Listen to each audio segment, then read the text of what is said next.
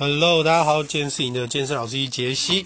那我今天要讲就是我应该要检讨的部分，因为嗯，我有一个很大缺点，就是呢，我有点人来疯，然后我有点过度的 A 型人格，就是说，我明明都知道你不可能每天都吹到 ERM，但是我就会每次练习的时候就给自己吹到 ERM。就算找人帮我补或者干嘛，我就是要吹到 ERM，然后我再你知道再跑去做辅助。那大家都知道，我们现在的辅助，我们最近有稍微改了一下。那以前就是对我们来讲，对我们来讲，因为 很多的报告是你去看归看，但是你自己做，你自己感觉怎么样，那又是另外一回事。那因为去做是一回事，所以我们现在就变成是说，起码。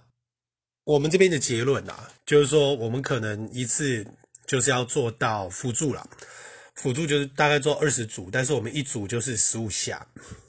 那这个意思就是说，可能今天我先做个二头弯举，然后是四乘十五，对不对？那这样算四组，所以等于是说我可能。呃，看你怎么排啦。如果你体力够的话，你二头弯举找五个动作来做，做二十组你也可以。重点是你自己觉得，今天你做的这个到底让你觉得是合成还是分解？不要把它变成是像呃有氧那样做，有没有？就是传传到爆，那这样基本上就没有什么肌肥大的效果。但是像我刚刚说的，因为我会一直干，一直吹吹到 ERM 嘛，所以因为。你连续两天都吹到 ERM，这样其实你的神经恢复是很慢的，非常累，所以最少你可能要再恢复七十二小时，你的神经才恢复到一个状态。所以我上次卧推的时候，因为呃，像大家说的，就是我最近休息了一阵子嘛，所以上次去推其实状况还不错。其实状况还不错，就是之前的呃大概就推到嗯一百二，然后唯一状况最好的是一百二十二，但是就休息了一阵子，再加上就是这阵子就是其实在自己在家里有用一些比较轻的哑铃组，那可能就是一只手二十五，最重就一只手二十五了啦，所以总共五十公斤，然后可能就会在家里偶尔用个二十五公斤做做高脚杯深蹲啊，然后平常没事的时候。就大概用个嗯，maybe 啊十五公斤，没事看电脑就练二头，然后练练前推。反而上次开始恢复训练的时候，推一百二的感觉其实很轻松，就是你只要一起杠就知道。所以那一天呢，我推到大概突然就进步了六公斤，我大概推到一百二十八。但是推完一百二十八之后，我又跑去做了。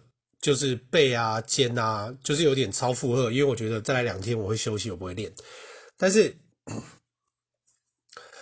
好休两天没有问题。然后呢，前天我又跑去练五三一的硬举，所以我上次硬举到一八五，所以我就是让自己上次上次举到一百八，然后就停了，因为就觉得有点啊够了够了，应该再重都举不起来。可是因为课表上面的安排，哈，就是整个的耐力是有增加了。因为课表上面的安排是，你要再从一百三十八公斤，然后做五下，然后做做做，做到一百五十七也是做五下。但是有一个 J 加组，就是一百六十五公斤要再做五下。所以我是觉得，虽然只拉到一八五，呃，只拉到一百八，我没有拉到一八五，我也没有破 R N，但是我从一百六十五公斤的五下一直做，做到一百三十八公斤的五下。我都把它做完，所以其实这也是一种进步。但是隔天我朋友就跟我说：“哎，明天我们一起练。那明天我们看是要推还是拉？”但是我这样其实不 OK。其实我昨天应该要去练辅助，我应该要去练辅助，我不应该再继续冲 RM。但是我昨天就陪他们拉，然后大概就拉到一百七，然后做罗瓦尼亚，然后拉完以后。我没有跑去做卧推，然后卧推其实因为你做硬举，其实你的神经已经很累了。然后我昨天做卧推就是就是被他们强迫次数，所以强迫次数就是说，好，我昨天本来呃一百二，120，其实我已经推不起来，因为我已经没力了啦。那他们就是帮我补，就是离心的时候我自己下来，我自己撑住，但是上去的时候他们会帮我。那他们大概就是补个二十八吧。然后我本来只是觉得啊，他已经不行了，大概就做个三下。但是他说那强迫症在一下，根本快死。就等于说第四次他们就是强迫你一定要做。我我不管你今天怎么样，就是你真的爆裂的时候，他们帮你补让一下来再上去。然后因为因为做完以后，你的呃胸部的感觉其实有点激活，有点神经激活，所以后来我就加到一百三，然后再请他们帮我就是补个大概不就是补两下吧，但其实那样是不 OK 的，因为我应该是要去做辅助的训练，但是我我我们这样讲好了，因为通常一个课表吼，对不对？你大概跑了一阵子之后，跑了一阵子之后。这个一阵子真的是看人啦，所以我不会说什么几周还是什么东西。其实你的身体就会开始适应，所以你就应该要去换一个新的课表。那尤其是对运动员心理哦，虽然说我不是运动员呐，但是就是呃比较稍微投入在这件事情上面哦，所以心态上其实很重要。有一本书叫做那个嘛，运动心理学嘛，那本书其实我就建议一定要买来看的。因为一切都从心态开始。那，呃，你要怎么样保持那个训练的有趣性？吼，所以我最近就是回到我以前健身房啦，我就比较不去那一种，就是例如说进去一分钟一块，因为那个通常就是东西很少，然后 综合的部分也不够多。所以我最近就开始加入了，例如说，嗯，六角杠的。农夫走路，然后我再加跳箱，然后我再加一些橄榄球训练的脚步的敏捷度训练。但是其实我之前有提过，就所谓的共二，对不对？因为共二有趣的是说，假设我今天我先做最大肌力好了，那我觉得共二有趣的是说，因为你在做大概最大肌力的时候，你就在做二乘二嘛，对不对？那你当然不用每次，你大概就是到。八十五、九十八级大概就差不多了，数量是比较多。那我是觉得，因为它，嗯，不会说就是，你可能大概可以这样讲好了，你可以一个月测一次 RM，这个没有问题。那再来，你可能就二乘二的这一种比较大重量训练，你还可以加入，例如说弹力带啊。或者是说铁链啊，就是用一些比较有趣的方式来做啦。就像说，如果有捕手的话，如果捕手的话，就可以做像我们昨天那一种，就是强迫次数跟超负荷这种东西。超负荷当然就是你可能就推到一百三，然后我今天就给你来个一百五，然后你就去感受一下一百五大概是什么样的感觉，因为你有捕手，所以你就不用太害怕会怎么样，然后让身体，例如说呃。深蹲的直立负重也是，假设今天你蹲到一百八，但是你的直立负重你就是还是要继续呼吸，我觉得你扛起来还是要继续呼吸，你不是憋气哦。你可能可以先做个两百五、三百之类这样子。好，所以照理说的话，因为就要休息嘛，但是休息的时候如果休三天，不是叫你都不动，而是说可能在。第二天的时候，好，假设我今天星期一我已经做了硬举，然后我做了超多，对不对？然后我其他的时间我可能就拿去练辅助，OK，这没有问题。那再来呢？你的如果你会觉得你好，我把硬举算成我好，我把它算成上半身好了，好吧？对我来说，我先把它算成上半身，虽然说可能有人会觉得它下半身。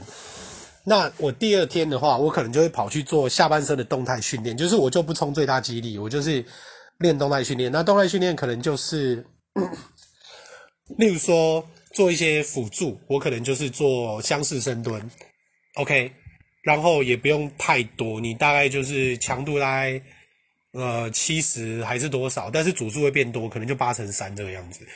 然后你的硬举好，因为我已经。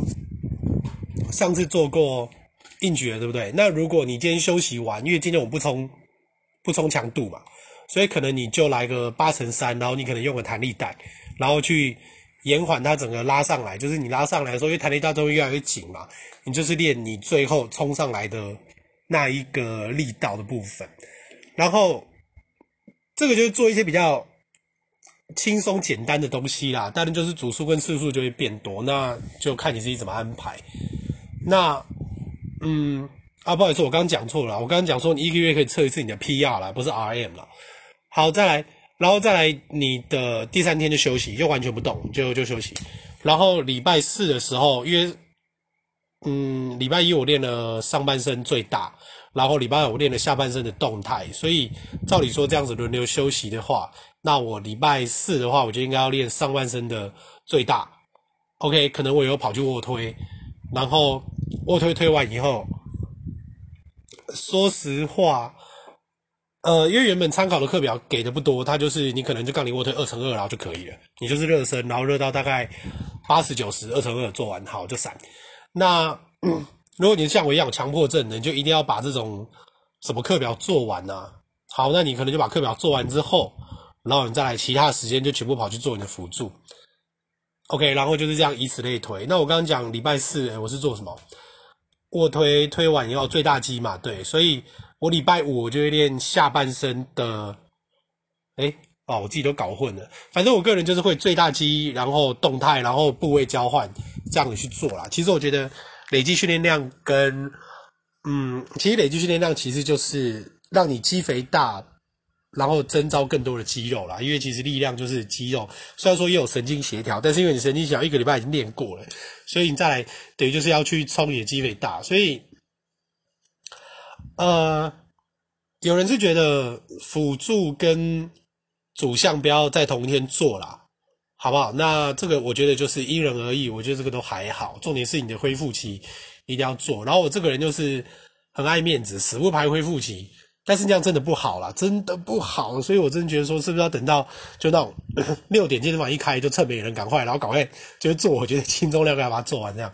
好，所以呃，今天这个东西就给大家参考啦。那怎么样的话，我们就是一起来讨论。OK，那也可以把你的。想法一起起来，下面一起讨论，或是如果大家觉得相处起来感觉不错，也可以一起练。OK，我是你的健身老师杰西，我们明天见，拜拜。